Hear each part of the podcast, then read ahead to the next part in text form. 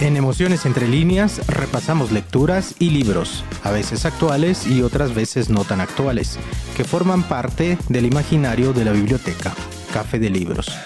Los diferentes personajes, escritores o sus escenarios cobran vida y se establecen extrañas relaciones, tendiendo puentes entre ellos sin importar el libro en el que aparecen o el escritor que le dio vida. Los libros, sus personajes y escenarios acaban tejiendo entre líneas un universo de emociones únicas, personales y a la vez globales.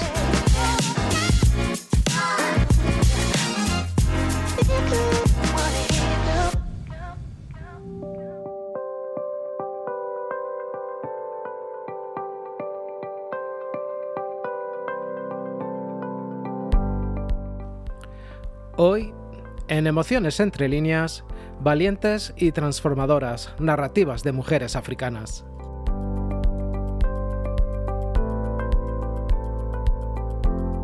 África no es un país, África es un continente. Por lo tanto, hablar de literatura de África es hablar de literaturas de Áfricas, pues en este continente todo es superlativo y plural. Para entender la ebullición de las letras africanas, especialmente las escritas por mujeres, habría que conocer sus propios procesos de desarrollo marcados por su relación con países colonizadores de habla inglesa, francesa, española y portuguesa.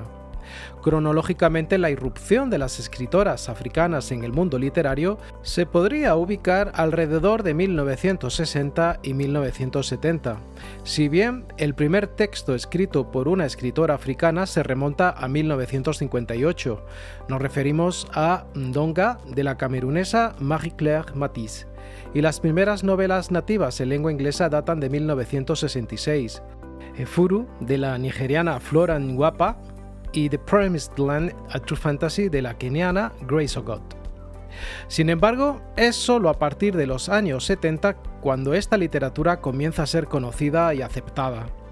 Las mujeres escriben acerca de las mujeres desde una perspectiva menos idealizada, más realista y sumamente enriquecedora. A partir de los años 80, las escritoras reivindican un cambio social desde dos ángulos fundamentalmente, la reapropiación del cuerpo como primera fase de una construcción personal y el enjuiciamiento de los hombres tanto en la esfera pública como privada. Así, la escritura se convierte en un arma de protesta que intenta transformar la realidad. Tras las independencias, la representación de las mujeres en la literatura pasó a convertirlas en iconos de los valores nacionales, en guardianas idealizadas de la tradición.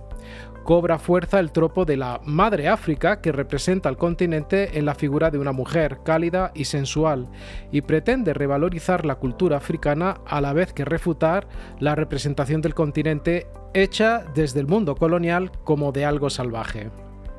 Esta idealización de la feminidad africana provoca el olvido de la realidad de las mujeres en el continente, enmascarando su subordinación y su exclusión de ámbitos de poder y representación política reales que puedan transformar su sociedad. Es innegable que la literatura ha contribuido en muchas ocasiones a perpetuar los mitos occidentales acerca de las sociedades africanas, y las mujeres no han escapado de esta visión estereotipada y alejadas de la realidad. Por eso, cuando las mujeres africanas comienzan a escribir, el texto escrito les sirve como vehículo de constatación de su realidad, como medio para aportar su particular manera de mirar al mundo y de enfrentarse con imaginación y creatividad a los retos y problemas que la vida iba planteándoles. Por todo ello, en el pod del día de hoy, valientes y transformadoras narrativas de mujeres africanas, nos adentraremos en el inquietante y contestatario mundo de las letras africanas donde las mujeres escritoras de este continente tienen la voz y la palabra para acercarnos sus pensamientos y sentimientos, para mostrarnos sus anhelos y su manera de ver la realidad y sentirla. Iniciemos este creativo paseo por algunos escenarios narrativos, escritores, libros, lecturas colectivas y antologías inspiradas en el imaginario literario del continente africano, que son los protagonistas o desempeñan un papel preponderante en las historias narradas, como siempre desde las lecturas que forman parte del imaginario de la biblioteca. Café de Libros.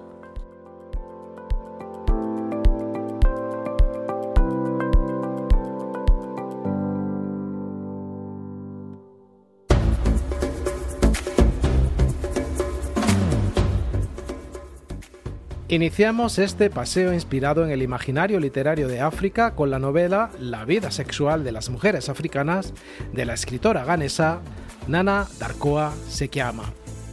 Todo empezó con una conversación. La escritora estaba de vacaciones en la playa con sus amigas y se encontró tomando cócteles y compartiendo por primera vez sus pensamientos y experiencias sobre el tema tabú del sexo. Posteriormente organizó reuniones en Accra, capital de Ghana, con el objetivo, abiertamente declarado, de dar a las mujeres la oportunidad de hablar sobre sexo y sexualidad. En 2009 inició un blog llamado Aventuras desde los dormitorios de las mujeres africanas con su amiga Malaka Grant. Una década después, Sekiama ha mantenido conversaciones con mujeres negras, africanas y afrodescendientes de todo el continente africano y su diáspora. El libro abarca 30 conversaciones con mujeres cuyos nombres dan título a cada uno de los capítulos. Sus historias se dividen en tres secciones, autodescubrimiento, libertad y curación. Las mujeres del libro son diversas, desde una mujer cis heterosexual nacida en el Cairo, pasando por una mujer lesbiana autoidentificada de ascendencia sudanesa, o por una mujer que se identifica como pansexual, poliamorosa y pervertida de Zambia, o una mujer sexualmente libre en proceso de trabajo de Somalia. Otro tema que explora el libro es la tecnología y el acceso a Internet en África. Las historias del libro nos guían a través de relaciones tormentosas y decepciones, revoluciones y una pandemia donde aplicaciones como Facebook, Instagram, Tinder, Bumble, Match, esto es una aplicación de citas para musulmanes que desean casarse, y WhatsApp, facilitan charlar como medio para conocer a alguien, tener cibersexo, ligar o romper la relación.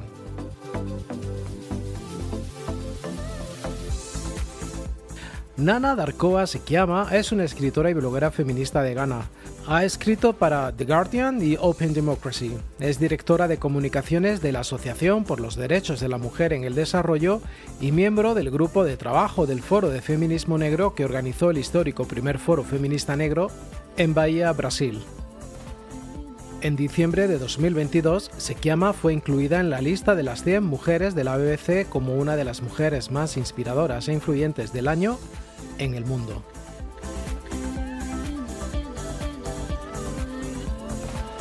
Las mujeres de la obra de Nana Darkoa Sekiama describen fantásticas historias de amor.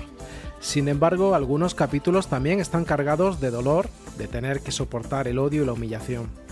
En Ghana, el país de origen de Sekiama, los activistas LGTBIQ están siendo acosados y arrestados en el marco de una homófoba ley muy en la línea de la legislación en Uganda, que no solo mantiene la cadena perpetua para los actos sexuales entre personas del mismo sexo, sino que condena la promoción de la homosexualidad hasta con 20 años de cárcel y la homosexualidad agravada con la pena de muerte.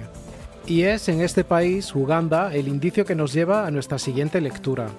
La próxima parada de este caminar literario es una novela que entreteje hábilmente lo inmensamente personal, el anhelo de la protagonista por una madre que parece no querer tener nada que ver con ella, con los cambios sociales y políticos de su país.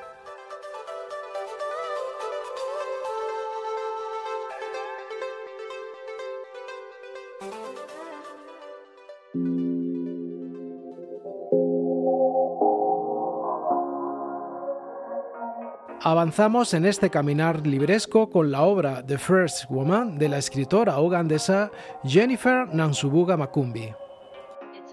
Kirabo es una niña curiosa. Tiene incluso más preguntas sin respuesta que otras niñas en el periodo previo a la pubertad, siendo la más grande y misteriosa la de saber acerca de su madre. En el pequeño pueblo ugandés de Nateta, nadie parece querer decírselo, y menos aún los abuelos que la han amado y protegido durante toda su vida. Las visitas fugaces de su padre, Tom, no aportan mayor información. Entonces, Kirabo, ya inquieta por su capacidad de abandonar su cuerpo y volar sobre su vecindario, decide consultar a la bruja del pueblo, Nsuta. La búsqueda de Kirabo de los restos de esa primer mujer da forma a la narrativa de Makumbi, en la que Kirabo descubre gradualmente su identidad a medida que quienes la rodean planifican su vida. Primero su padre, parte de una clase emergente de traficantes políticos y empresariales, la lleva a vivir con él a Kampala. donde se enfrenta a una madrastra y medios hermanos que no conocía. Más tarde la envían a un internado de élite donde las niñas se pelean por rivalidades regionales, transmisiones académicas, la relativa oscuridad o claridad de sus pieles y naturalmente por los chicos. La primera novela de esta escritora, titulada Quintu, exploró los complejos efectos de la masculinidad y sus limitaciones en la relación entre padres e hijos. Vívida y ambiciosa, sugería una escritura que no teme juxtaponer el pasado y el presente, lo mitológico y lo moderno, una perspectiva que la autora retoma en su segunda novela. Aquí se centran los mitos del origen de la maternidad, el terreno controvertido de la sexualidad de las mujeres y la intersección entre el poder personal, público y político en un estilo franco, divertido y directo. A partir de 1975, en plena dictadura del Idi Amin, la historia captura el surrealismo de vivir en tiempos impredecibles y violentos, integrando la conciencia de grandes acontecimientos en las minucias de la vida diaria.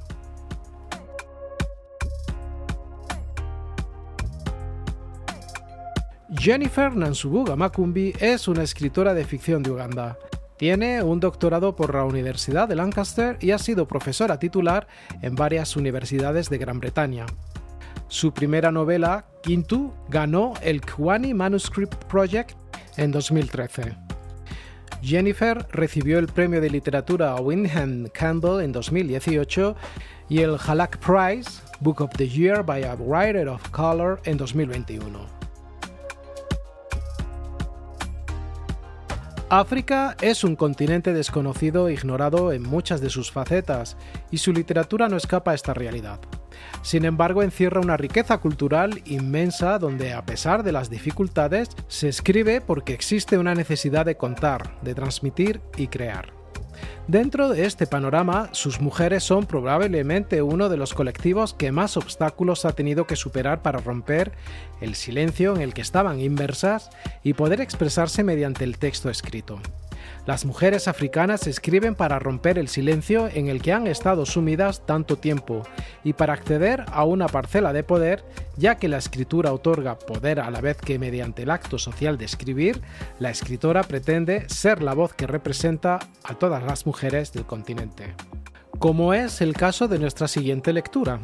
De la mano de una de las promesas de la literatura hecha por mujeres en Nigeria, llegamos a una novela que aborda las presiones culturales sobre las personas infértiles e impotentes dentro de una sociedad polígama, así como con los temas universales de la violación, el abuso doméstico, los derechos de propiedad conyugal, la educación de las niñas, los celos y las relaciones de poder en una familia.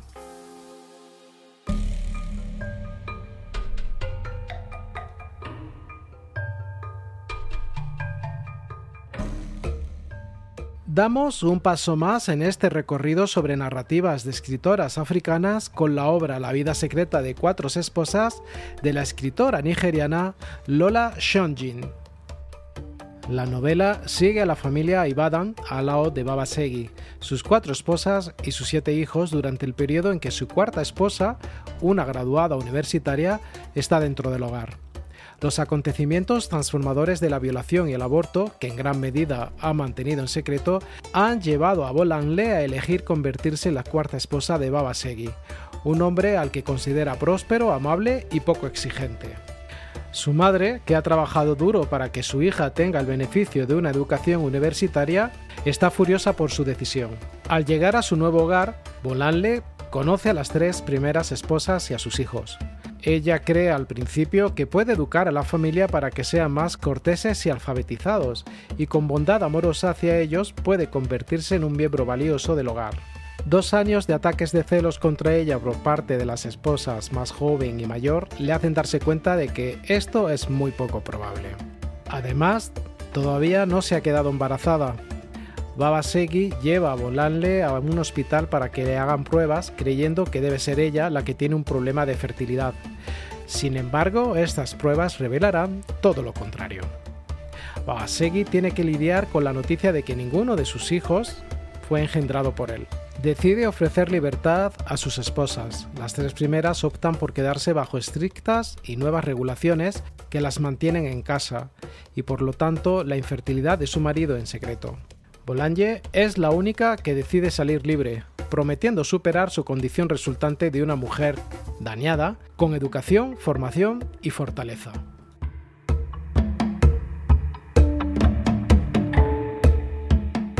Lola Shonjin es poeta, novelista y profesora de lengua inglesa. Nació en 1974 y su escritura profundiza temas relacionados con la sexualidad femenina y las dificultades del día a día doméstico en África. Sus obras plasman muchos aspectos de su vida, la que le ha proporcionado diverso material sobre la poligamia. Otras de sus obras son tres volúmenes de poesía, tituladas So All the Time I Was Sitting on an Egg, Son of a Riverbird y For the Love of Glide. Y varios libros infantiles. Actualmente está trabajando en su segunda novela, Harlot, en una serie de libros ilustrados para niños ambientados en el norte de Nigeria ha sido elegida como uno de los 39 escritores africanos que participan en la antología África 39 y es la directora de la que Arts and Book Festival, una cita anual con la cultura africana que se celebra en Abeokuta, en Nigeria.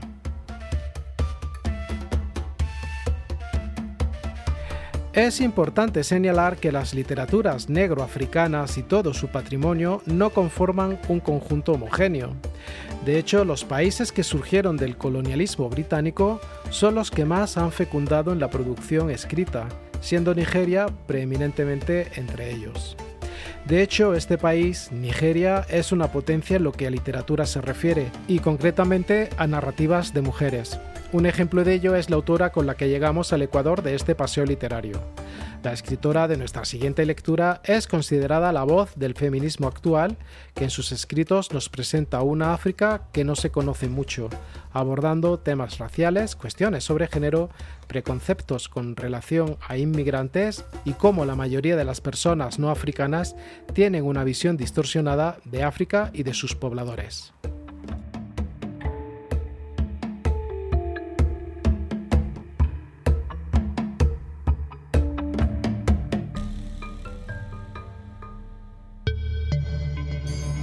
Esto es Emociones entre líneas, el canal pod de la biblioteca Café de Libros.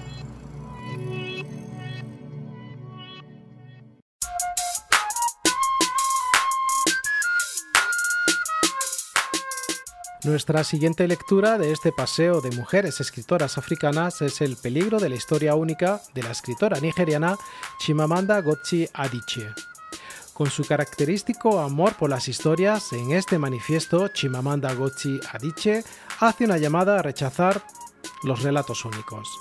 Con rotundidad y calidez, la autora reivindica la riqueza de la infinitud de historias que nos conforman. La autora alerta sobre los peligros de reducir una persona, un país o una cultura a un relato unívoco, pues solo cuando comprendemos que nunca existe una única historia, recuperamos una especie de paraíso. Esta obra está dividida en dos partes. La primera es la que da título a este mini libro, el texto de una conferencia TED Talk que impartió la autora. Está contado de una forma sencilla y didáctica, casi como un cuento, pero también con anécdotas personales que hacen que llegue muy bien el mensaje que quiere dar. La segunda parte, Las historias de una idea, es de María Garcés, filósofa y ensayista. Ella nos cuenta cómo en la escuela enseñan una historia de la filosofía que acaba pareciendo una historia única y simplemente va evolucionando con el tiempo, pero que deja fuera a muchas voces. El peligro de una historia única nos hace reflexionar sobre los estereotipos y los prejuicios, porque como dice la propia escritora Chimamanda, los estereotipos no tienen por qué ser falsos, pero seguro que son incompletos. Y podemos acabar pensando que una parte es todo de lo que hay que saber de los habitantes de un país. Chimamanda Ngozi Adichie nació en 1977. Es una escritora, novelista y dramaturga feminista nigeriana. En 2003, mientras se encontraba estudiando en Connecticut, publicó su primera novela, La Flor Púrpura, que fue muy bien recibida por la crítica y recibió el Commonwealth Writers Prize for Best First Book en 2005. La acción de su segunda novela, Medio Sol Amarillo, así titulada en referencia al diseño de la bandera de la efímera nación de Biafra, se desarrolla durante la Guerra Civil Nigeriana.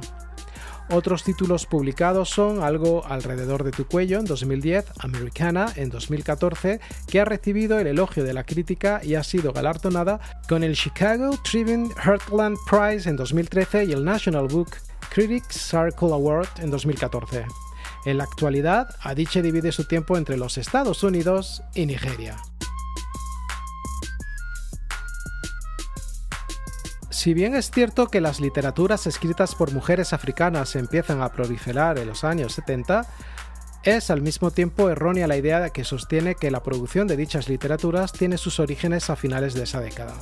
Varios investigadores han dejado en la sombra grandes figuras. Se olvidaron, por ejemplo, de la reina de Saba, conocida en Etiopía como Makeda, o de las anónimas griots con sus riquísimas narraciones en la tradición oral, o de aquellas esclavas que fueron transportadas al Nuevo Mundo prohibiéndoles hablar en su lengua nativa, o solo utilizar la lengua culta occidental.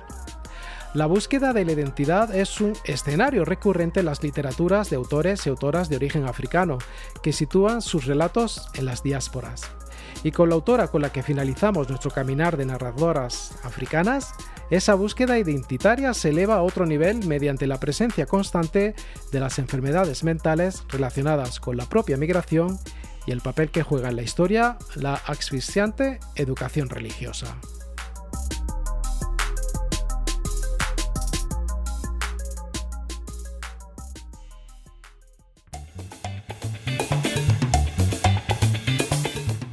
Finalizamos este paseo de narradoras africanas con la obra Más allá de mi reino de la escritora ganesa Ya Giyasi. Distinguida estudiante de doctorado en neurociencia en la Universidad de Stanford, Gifty explora la conducta en ratones para esclarecer el funcionamiento de los circuitos neuronales de la adicción y la depresión, dos enfermedades que han causado estragos en sus seres más queridos. Por un lado, su hermano Nana, joven promesa del baloncesto, fallecido en plena adolescencia a causa de una sobredosis de heroína. Y por otro, su madre, cuidadora de ancianos, abandonada por su marido, que vive en un perenne estado de postración desde la muerte de su hijo. No obstante, pese a su firme empeño en descubrir la base científica que anida en el sufrimiento familiar, Gifty se topa una y otra vez con la fe religiosa y los valores de la Iglesia evangélica que marcaron su infancia, un mundo cuya promesa de salvación sigue siendo tan tentadora como inalcanzable. Gifty se ve obligado a ocuparse de su madre cuando la mujer cae, o más bien recae, en una profunda depresión y lo hace obviando todos los agravios acumulados durante su niñez y su adolescencia. Los incondicionales cuidados que Gifty procura a su madre contrastan con los recuerdos traumáticos que la joven va desplegando. La falta de resultados de sus esfuerzos se contraponen igualmente a los avances de la investigadora en su carrera científica, que a su vez está profundamente marcada por todas esas experiencias negativas de su infancia. Las enfermedades mentales, tanto la depresión como las adicciones, ocupan un papel central en el desarrollo de esta historia.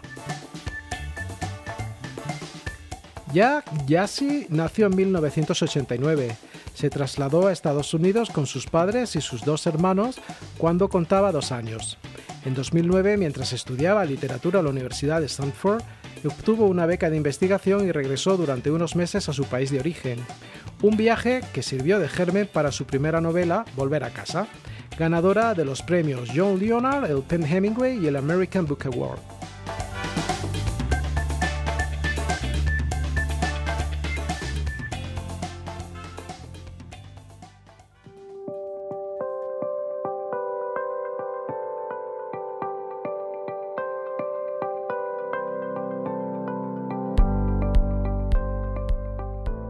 Además de las escritoras africanas referenciadas en este podcast, nos gustaría mencionar a otras escritoras del continente africano, siendo conscientes de que es imposible abrazar la intensa diversidad narrativa de las mujeres escritoras de este continente.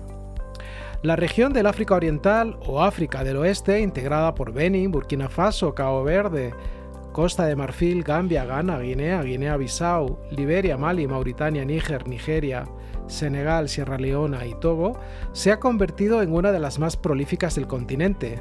Destacamos algunas autoras como Aminata Forna, de Sierra Leona, aunque nacida en Escocia. Su escritura evoca la rabia y la tristeza de la pérdida de un ser querido. Buche Mecheta, de Nigeria, una de las más reconocidas escritoras nigerianas, escribió siempre sobre la mujer africana y sus problemas en una sociedad dominada por hombres. En 1979 publicó lo que sería su mayor éxito, Las Delicias de la Maternidad, en la que reconstruye el mito de la maternidad. Ama Ata Aido de Ghana es una de las escritoras más conocidas de toda África. Con tan solo 22 años publicó su primera obra, The Dilemma of a Ghost, en el que ya toca uno de sus temas más habituales, la confrontación entre la tradición y la cultura occidental, especialmente en el mundo de las mujeres. Amna Darko de Ghana, comprometida con la situación de la mujer, su gran obra, Más allá del horizonte, una dura novela sobre una joven africana que marcha a Alemania donde es obligada a prostituirse por sus propios compatriotas. Flora Nguapa de Nigeria es considerada una de las madres de la literatura africana. Efuru fue su primer libro publicado en 1966, poco después de las independencias. En sus textos aprovecha para recrear la realidad, especialmente las tradiciones desde el punto de vista de las mujeres. Agnes Okbuton de Benin escritora, poeta y narradora de Etniagón y autora de los libros de cuentos para niños y adultos. Trabaja en la recuperación de la tradición oral de su país y del continente africano. Fatou Diom de Senegal, su obra se centra principalmente en los temas de la inmigración en Francia y las relaciones de este país y el continente africano. Ken Bugul de Senegal, otra de las pioneras de la literatura africana, encontró en la literatura una vía de escape a sus problemas. De su obra destacaremos El Baobab, que enloqueció, en el que mezcla historias personales y obras de ficción, Riwan o El Camino de Arena, Saint-Evres y La locura y la muerte, entre otros. Edwidge Renedro de Costa de Marfil forma parte de una joven generación de escritoras en el género del relato corto.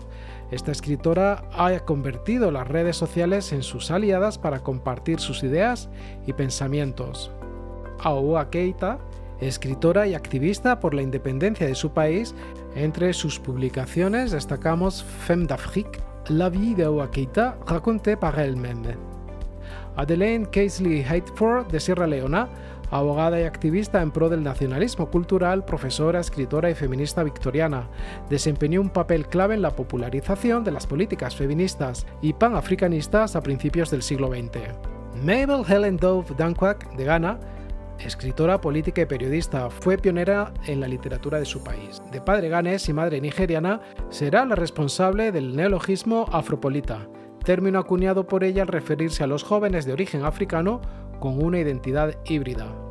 Helen Oyeyemi, de origen nigeriano, comenzó su carrera literaria con apenas 20 años. Fue tal el impacto de sus textos que en 2013 la revista Ranta la incluyó en la lista de las mejores novelistas jóvenes británicas. Minna Salami, de origen nigeriano, periodista, escritora y bloguera implicada en la difusión de información sobre temas feministas africanos, sobre la diáspora africana y la situación de las mujeres nigerianas. Sefiata, de origen nigeriano, es una novelista, cuentista, dramaturga y guionista. Entre los muchos galardones recibidos destacamos World Soyinka Prize for Literature in Africa en 2006 y Noma Award for Publishing Africa en 2009 de la región de África Oriental o África del Este, integrada por Etiopía, Eritrea, Djibouti, Somalia, Madagascar, Mauricio, Comoras, Seychelles, Uganda, Ruanda, Burundi, Kenia, Sudán, Sudán del Sur, Mozambique y Malawi, destacamos las autoras Warsan Shire, nacida en Kenia de padres somalíes, es una representante de la diáspora somalí en Reino Unido. La joven poetisa habla de las inquietudes femeninas, del sexo y de la intimidad, de la relación con la madre, del desarraigo y de la religión. Beatrice Langwaka, de Uganda, la autora de Anena's Victory, sus relatos han sido publicados en revistas literarias y antologías de Reino Unido, Estados Unidos y Sudáfrica. Wangari Maathai, de Kenia, política y ecologista, fue la primera mujer africana en recibir el Premio Nobel de la Paz en 2004. Su obra consistió en unir la ecología y el desarrollo sostenible con la democracia, los derechos humanos y el empoderamiento de las mujeres. Yvonne Adhiambo Award, de Kenia, ganadora del Premio Kane en 2003. Nadifa Mohamed, de Somalia, su primera novela, Black Mamba Boy, relata la vida de su padre en Yemen en los años 30 y 40. Grace Ogot, de Kenia, sus narraciones expresan la preocupación de su pueblo por la tierra y las costumbres de vida, así como la de los valores tradicionales ligados al pastoreo y la producción agrícola. Charity Washima de Kenia, el abandono de la tierra, las migraciones internas y el aislamiento serán algunos de los temas recurrentes dentro de su literatura. Margaret Ogola de Kenia se hizo célebre por su novela The River and Souls, libro con el que ganó en 1995 el premio Africa Region Commonwealth Award for Literature. Misere Jitai Mugo de Kenia, profesora, dramaturga, activista y poeta, fue la primera mujer decana universitaria en Kenia. Saba Kidein, de Eritrea, periodista, escritora, activista, la mayor parte de su obra está en idioma tigrinia. Mónica Arak, de Uganda, profesora, escritora y poeta, fue galardonada con el premio Kane en 2007. Goretti Kimuendo de Uganda es una novelista y activista literaria. Ha sido reconocida internacionalmente por sus novelas Wedding, A Novel of Uganda's Hidden World. Irshat Manji de Uganda, escritora, periodista y activista de la comunidad homosexual. En los últimos años se ha destacado por sus posiciones críticas con el fundamentalismo islámico y las interpretaciones ortodoxas del Corán de la región de África Central compuesta por los países República Centroafricana, Chad, República Democrática del Congo, Angola, Camerún, Guinea Ecuatorial, Gabón, República del Congo, Santo Tomé y Príncipe, mencionaremos a las escritoras Leonora Miano, de Camerún, su obra literaria gira en torno a dos temáticas principales ligadas a su propia experiencia, África subsahariana y afrodescendientes. Involum Bue, de Camerún, escritora de relatos cortos, es conocida por su primera novela, Behold the Dreamers, que le valió el premio Penn Folker Award for Fiction y el premio Blue Metropolis World to Change. Khalist Beyala de Camerún es una de las grandes defensoras de la infancia y la mujer africana. Ha sido muy combativa en Francia, donde ha criticado la infrarrepresentación de los negros en las pantallas y en los lugares de trabajo. Angela Mzambi, de Guinea Ecuatorial, escritora, feminista y activista por los derechos humanos. Remey Sipimayo, de Guinea Ecuatorial, es educadora infantil, escritora, editora, directora de teatro, investigadora y activista, además de la literatura oral y al ensayo ha escrito sobre temas de género y mujeres migrantes africanas. Melibea Obono de Guinea Ecuatorial, periodista y politóloga, escritora, docente e investigadora sobre temas de mujer y género en África. Isabel Mikue de Guinea Ecuatorial, desde pequeña comenzó a interesarse por el mundo de la literatura. Sus narrativas tienen un enfoque de temática social sobre la situación de las mujeres. María Nsue Angüe de Guinea Ecuatorial fue la primera mujer de su país en publicar una novela. Como, que es como se titula, se adentra en la vida de una mujer funk que tras perder a su esposo se ve impelida a un camino que la lleva a quebrar algunos tabúes de la sociedad africana. De la región del África Austral o África del Sur, compuesta por Botswana, Lesoto, Namibia, Suazilandia, Sudáfrica, Zimbabue, nombraremos algunas autoras como Kopano Matlawa, de Sudáfrica está considerada como una de las representantes de la generación sudafricana que se hizo adulta en la era posterior al apartheid. En su literatura aborda cuestiones como la raza, la pobreza, el sexismo y la xenofobia. Bessie Head, de Sudáfrica y Botswana, de entre sus grandes publicaciones destacan A Question of Power, en la que relata el proceso de sus propias recaídas mentales, además de multitud de novelas cortas. La mayor parte de su trabajo se publicó durante el exilio en Botswana, por lo que en muchas ocasiones se la considera más de esta nacionalidad que sudafricana. Melissa Tandwi Miambo de Zimbabue Jacaranda Journals es su primera publicación, una colección de relatos cortos interconectados que se desarrollan en Harare y que reflejan la diversidad multicultural de su país. Bettina Gapa, de Zimbabue, la autora reivindica su idioma materno, el Shona. Escribe sobre las diferencias sociales que persisten en su país. No Violet Bulawayo, de Zimbabue, destaca su novela Necesitamos nombres nuevos, con la que se acerca a la juventud a través de un lenguaje cercano y poniendo de relieve su propia experiencia, las múltiples caras con los movimientos migratorios de África. Tsitsi Dambarembga, de Zimbabue, escritora, poeta y activista. Su última obra, This Mournable Body, cierra la trilogía de libros sobre Tampusai, compuesta por Nervous Conditions y The Book of Not. Paulina Tiziane, de Mozambique, Su narrativa reflexiona sobre la poligamia y la monogamia. Se ha convertido en uno de los iconos feministas de la región.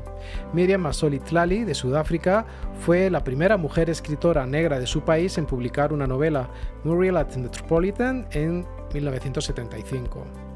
Farida Karodia de Sudáfrica, novelista y cuentista, Zoe Wicom de Sudáfrica, escritora y académica, se esfuerza por la reconquista de la identidad del apartheid y la opresión social, la vida urbana, la crítica al mundo moderno y la lucha contra el opresor blanco.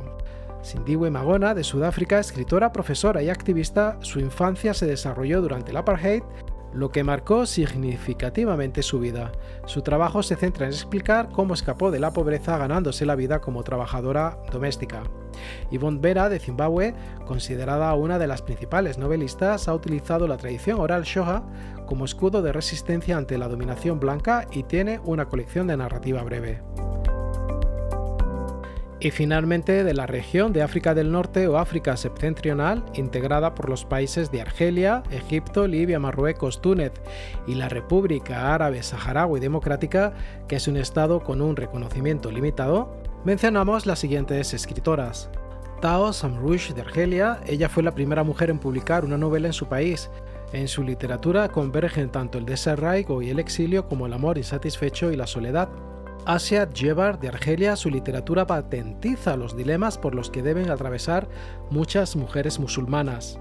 Es muy consciente del viaje interior que deben emprender aquellas que se encuentran secuestradas detrás del velo a fin de encontrar su autoestima. Laila Lalami, de Marruecos, fue la primera mujer de su país en publicar un libro de ficción redactado en inglés, The Morse Account, un homenaje en forma de ficción a Estebanico, el esclavo marroquí que sobrevivió a la expedición Narváez que lideró Alvar Núñez Cabeza de Vaca. Nawal el Sadawi, de Egipto, en su obra predomina la denuncia de la situación de las mujeres en su país y en el mundo árabo-musulmán Aborda temas como la política, la cultura, la sexualidad o la religión, denunciando la discriminación sexual y la violencia que se ejerce contra las mujeres, especialmente a través de la ablación con argumentos sociales y de tradición. Fátima Mernisi de Marruecos ha sido destacada por su defensa a los derechos de la mujer y es un referente intelectual en el mundo islámico. Con Sueños en el umbral, Memorias de una niña del harén, Describe el harén doméstico que vivió en su infancia y lo entreteje con innumerables cuentos y anécdotas del patio al que la autora estaba confinada. Si desea profundizar en las letras africanas, le invitamos a escuchar los podcasts ya emitidos, Escenarios entre líneas África del Este, Telidoscopio narrativo, Voces colectivas africanas y Cicatrices narrativas de la guerra en África. Ahora sí, finalizamos este breve repaso de libros, lecturas, autores, personajes y escenarios inspirados en las complejas realidades africanas que se debaten entre un reciente pasado de guerra y las ansias presentes de liderar su desarrollo en paz a pesar de la continua injerencia de países occidentales. Por cierto, en nuestro boletín informativo incluimos parte de los textos narrados, las fuentes de información consultadas y otras novedades sobre los podcasts de Emociones entre líneas. Si desea recibirlo por correo electrónico, le invitamos a que se suscriba a nuestro sitio web, labiblioteca.org, en la opción Un podcast de libros. Muchas gracias a aquellas personas que nos escuchan en Ciudad de Guatemala, Jutiapa, El Progreso y Totonicapán en Guatemala, en Estados Unidos, concretamente los estados de Virginia, New York, Washington, Ohio, California, Texas, New Jersey, Oregon, North Carolina, Massachusetts y Florida. Desde Andalucía, Cataluña, Madrid, Valencia, Galicia, Islas Canarias, País Vasco y Castilla-León en España, Hesse en Alemania, Ciudad de México, Chihuahua, Aguascalientes, Yucatán, Guanajuato, Tabasco, Puebla, San Luis Potosí, Michoacán, Estado de México, Oaxaca, Coahuila, Hidalgo, Morelos, Jalisco, Baja California Sur, Querétaro, Zacatecas y Veracruz en México, Francisco Morazán, Ocotepeque, Santa Bárbara, Atlántida y Cortés en Honduras, Leinster en Irlanda, Bogotá, Cundinamarca y Caldas en Colombia y San Salvador y La Libertad en El Salvador. Nos volvemos a encontrar en dos semanas aquí en Emociones entre líneas, el canal pod de la biblioteca Café de Libros.